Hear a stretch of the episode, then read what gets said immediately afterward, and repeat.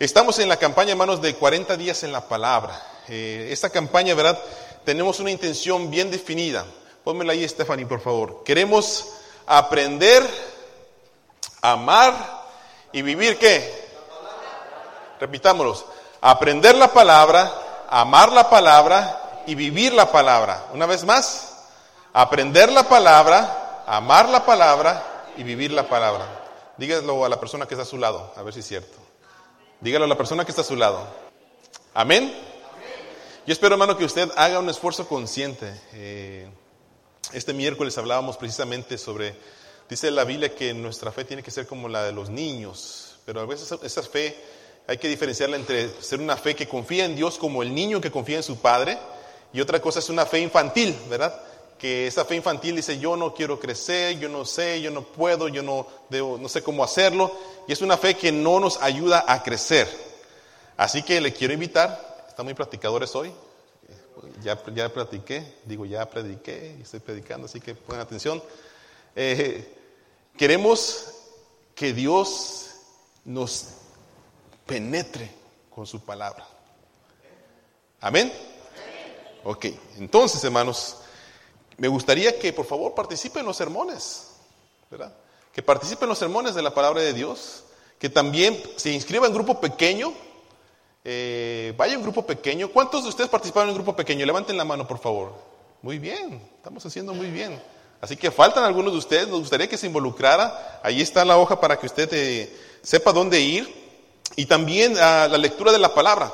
De nada nos va a servir, hermanos, los sermones, eh, que anunciemos y que aprendamos la palabra si no la estamos leyendo, ¿verdad? Necesitamos leer la palabra, esa es la intención. Y por último, pues vamos a estar memorizando, ¿ok? Memorizando la palabra, ¿ok?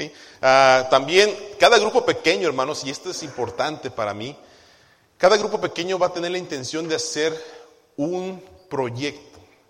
La Biblia dice que no, no solamente seamos oidores, sino hacedores de la palabra.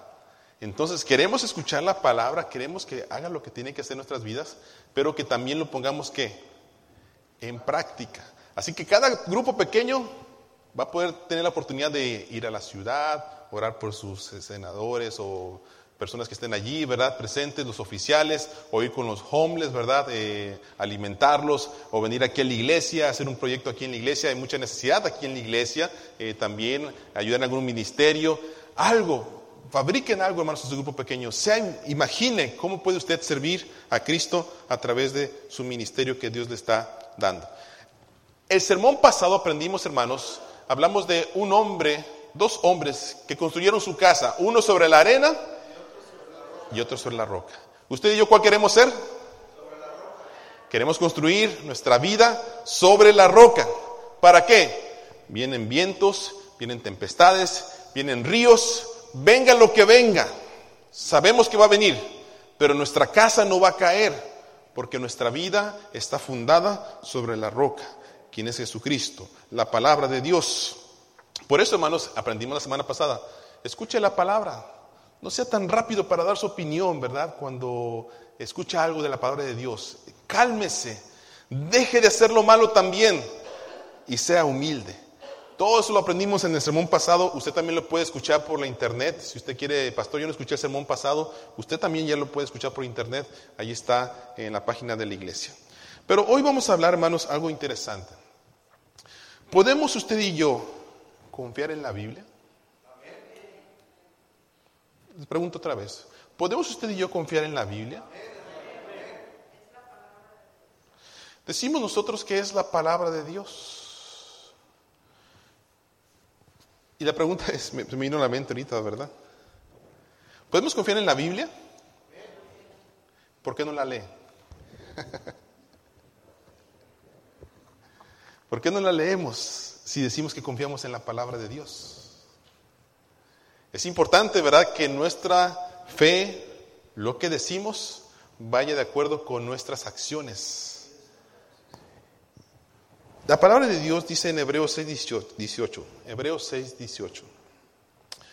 Así que Dios ha hecho ambas cosas, la promesa y el juramento. Estas dos cosas no pueden cambiar, porque es imposible que qué? Es imposible que qué? Que Dios mienta. Hermanos, cinco cositas porque usted y yo podemos confiar en la palabra de Dios. La número uno es, la Biblia contiene historia. Historia. Hay una diferencia entre lo que es historia y lo que es una leyenda. La historia, ¿verdad?, es la ciencia social que se encarga de estudiar el pasado de la humanidad. Una leyenda es un relato de sucesos imaginarios que no necesariamente contienen los exactos hechos, lugares donde sucedieron. Así que la Biblia no solamente tiene doctrina, no solamente habla de escatología, de Cristo, sino también habla de personas reales, lugares reales, tiempos reales y tiempos que están instituidos históricamente. O sea, no es una invención, como dicen algunos, del hombre, ¿verdad? No es algo que el hombre se inventó.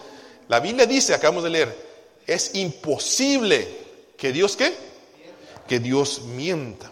No solamente eso, hermanos, para que haya una buena historia, hay necesidad de que haya testigos oculares, testigos que hayan visto lo que sucedió.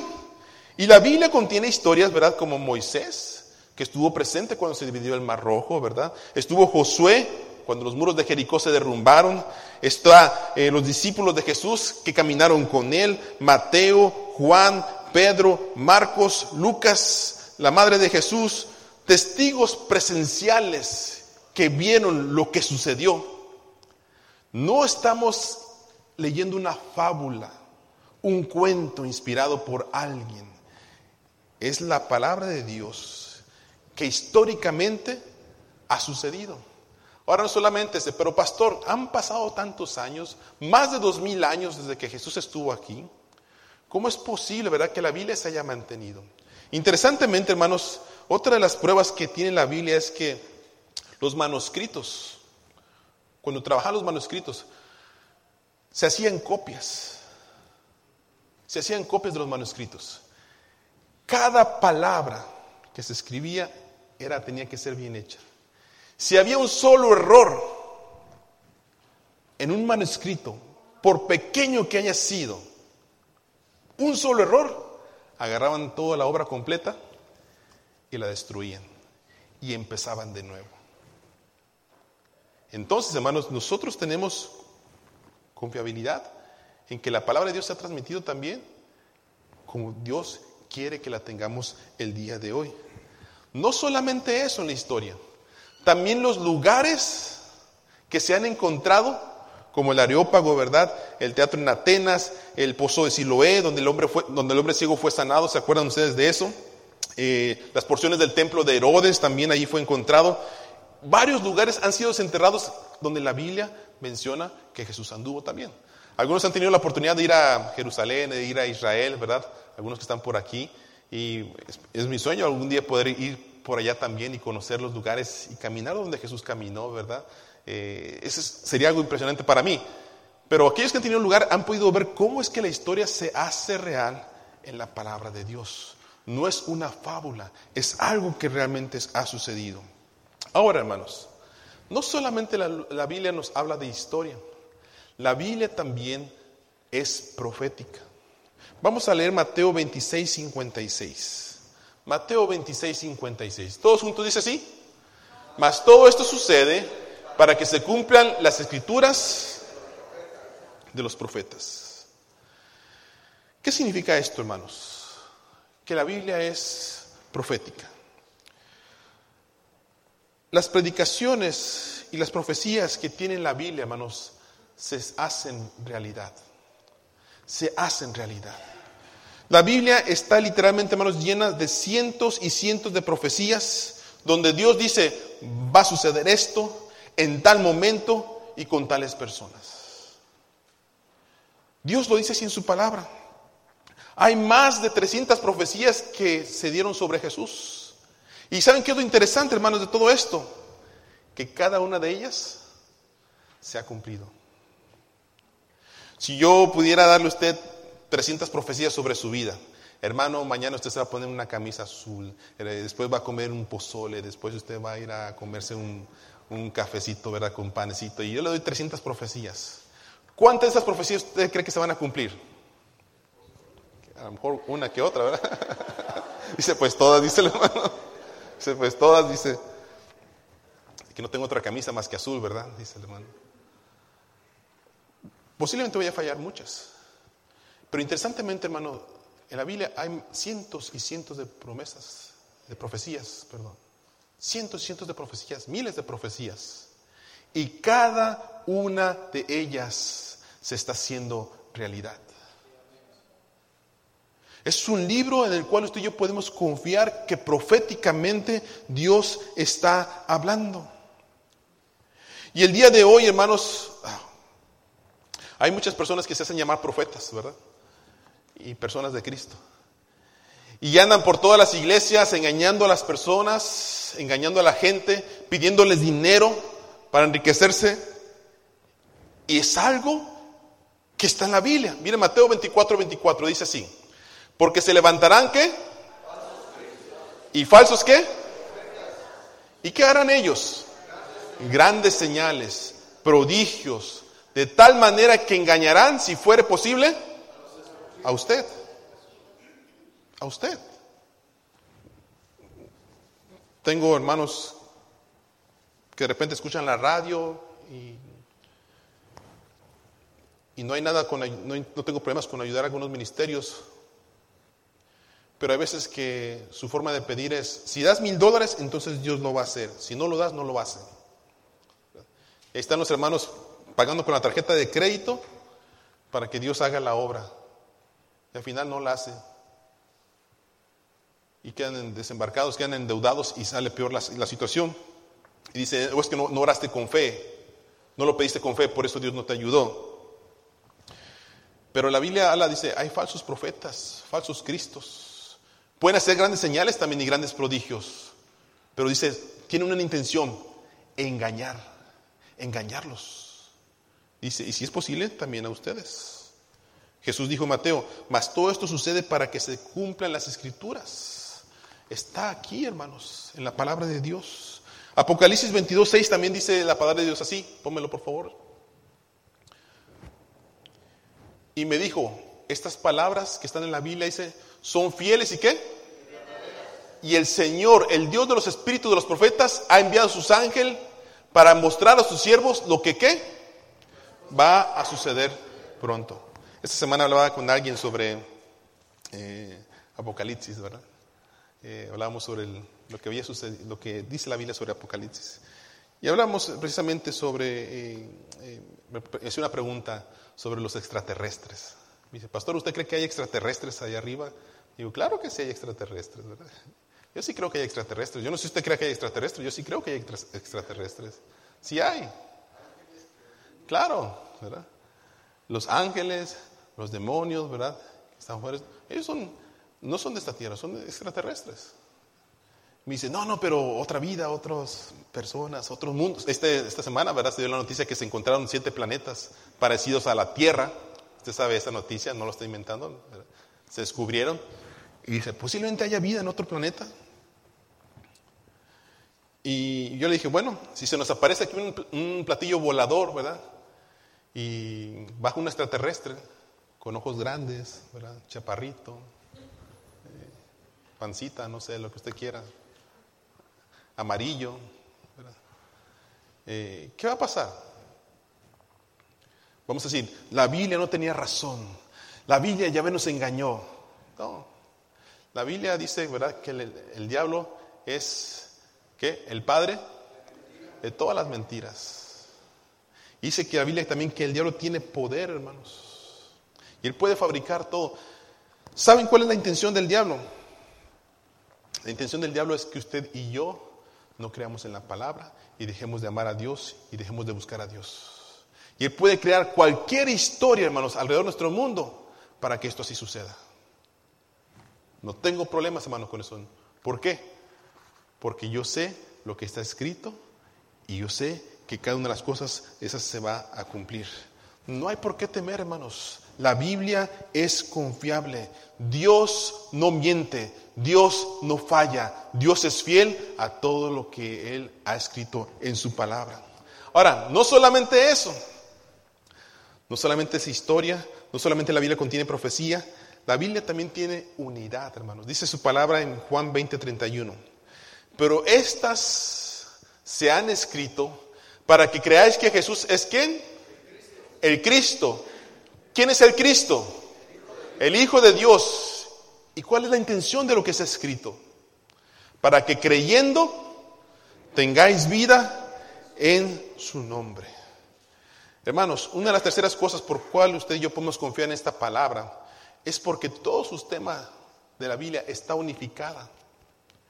Todo el tema de la Biblia está unificada. Miren, desde Génesis hasta Apocalipsis, hablan sobre la redención del hombre a través de un Mesías, a través del Hijo de Dios. Y usted y yo sabemos cuál es su nombre. ¿Cuál es? Jesucristo escrito en, en un lapso más o menos de 1600 años. 1600 años. 40 autores diferentes. Tres diferentes idiomas. Y todos en un solo tema. Qué interesante. La palabra de Dios. Miren, el Corán fue escrito por una persona.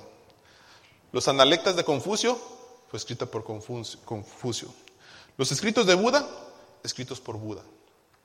La palabra de Dios, más de 40 autores, por más de 1600 años, y todos con el mismo tema.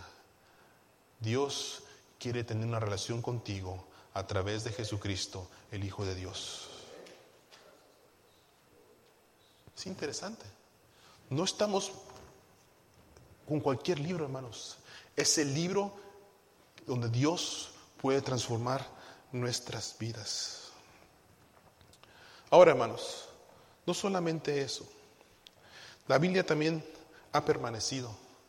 La Biblia ha sido objeto de ataques muy, muy fuertes.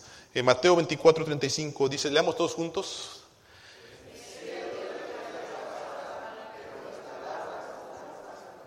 El cielo y la tierra pasarán, pero mis palabras no pasarán. Para muchos hermanos, la Biblia es el libro más odiado. ¿Sabía usted eso?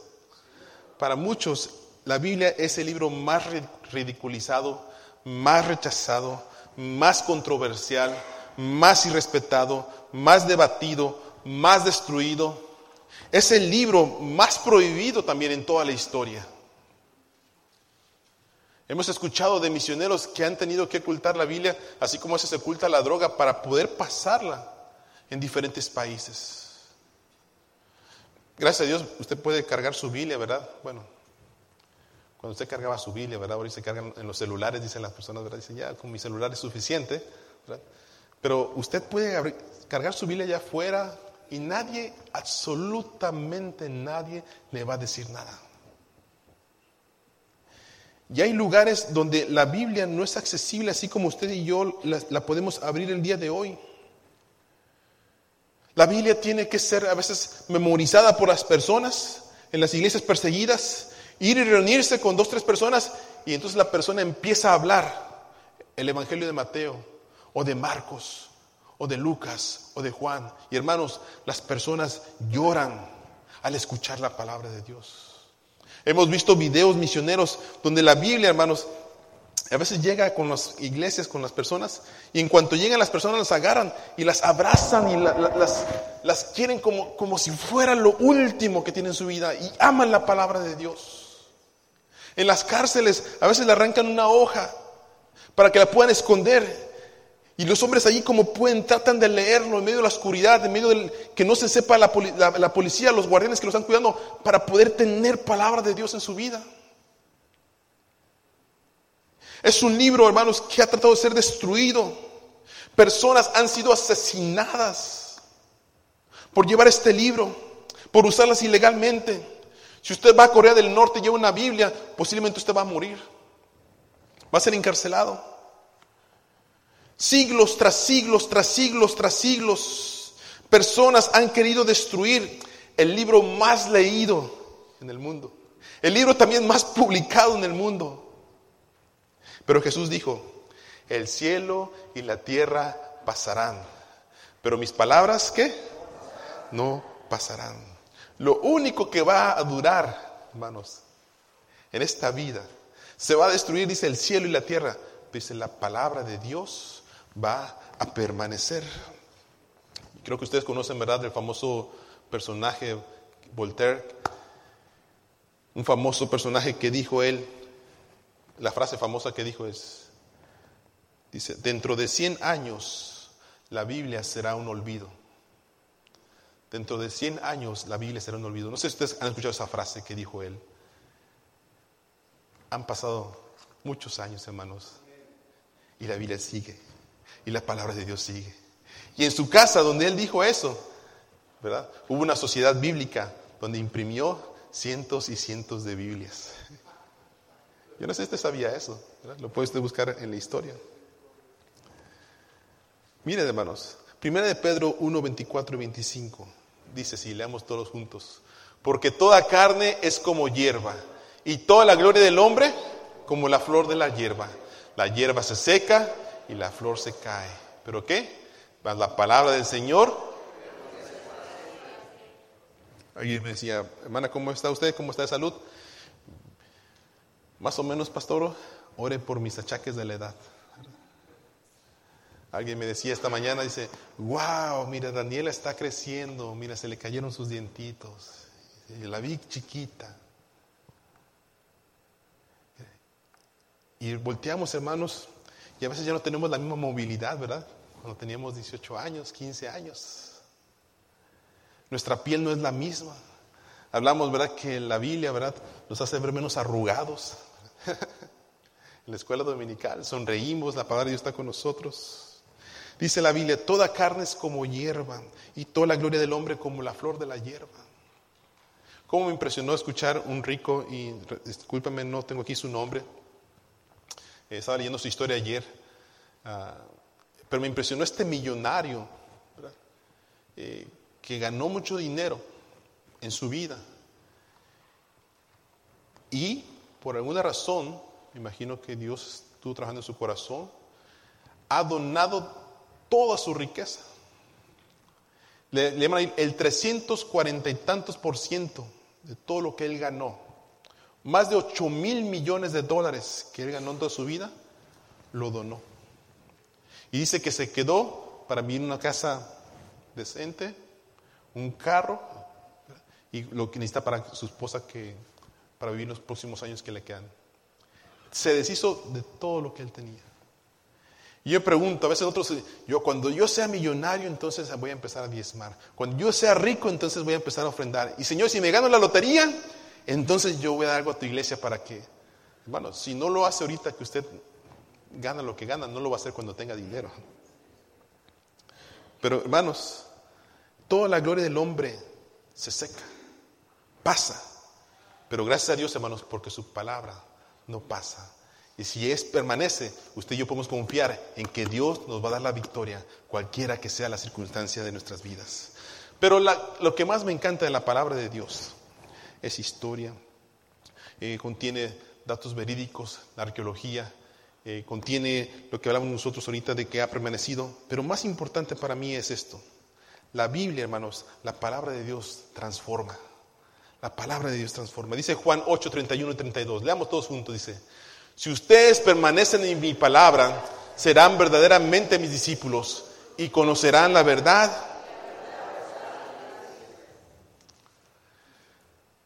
He leído muchas opiniones de personas que dicen, este libro ha cambiado mi, mi vida, eh, de autores diferentes, situaciones diferentes.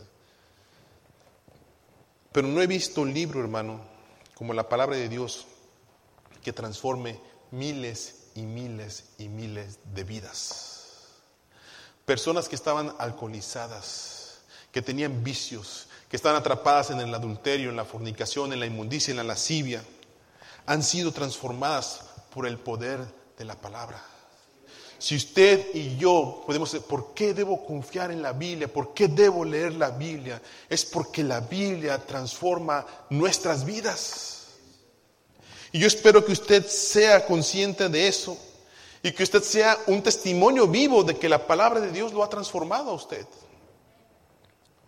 Personas egoístas, personas que abusaron de hombres, de mujeres, que pensaban para sí mismos, leyeron la Biblia y se transformaron. Y usted y yo, gracias a Dios, porque tenemos la libertad de poder leer este libro que puede cambiar nuestra manera de pensar, nuestra manera de actuar, nuestra manera de hablar.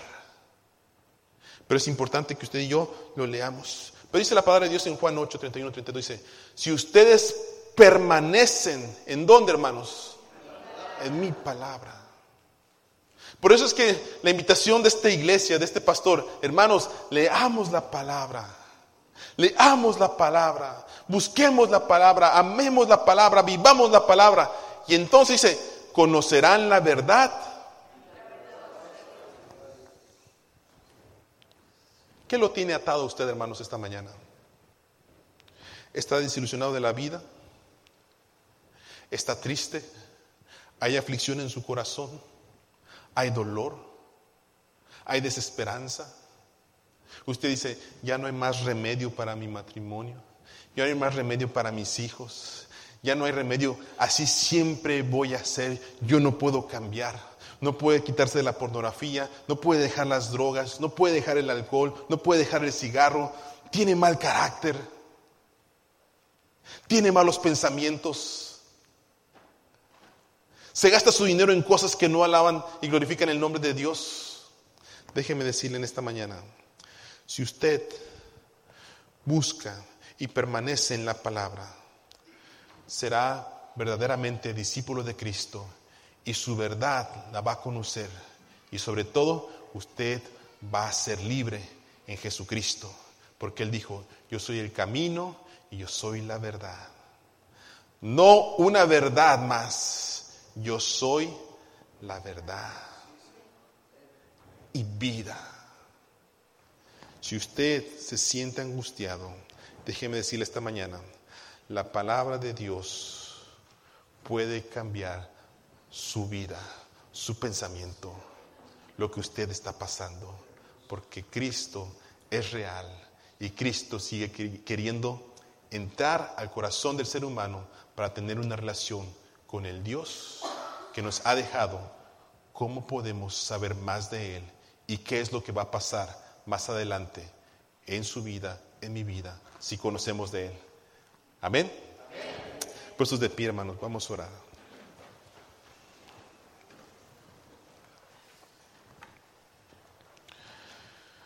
¿Quién gobierna su vida? ¿Quién gobierna su vida? ¿La palabra de Dios o la palabra del mundo?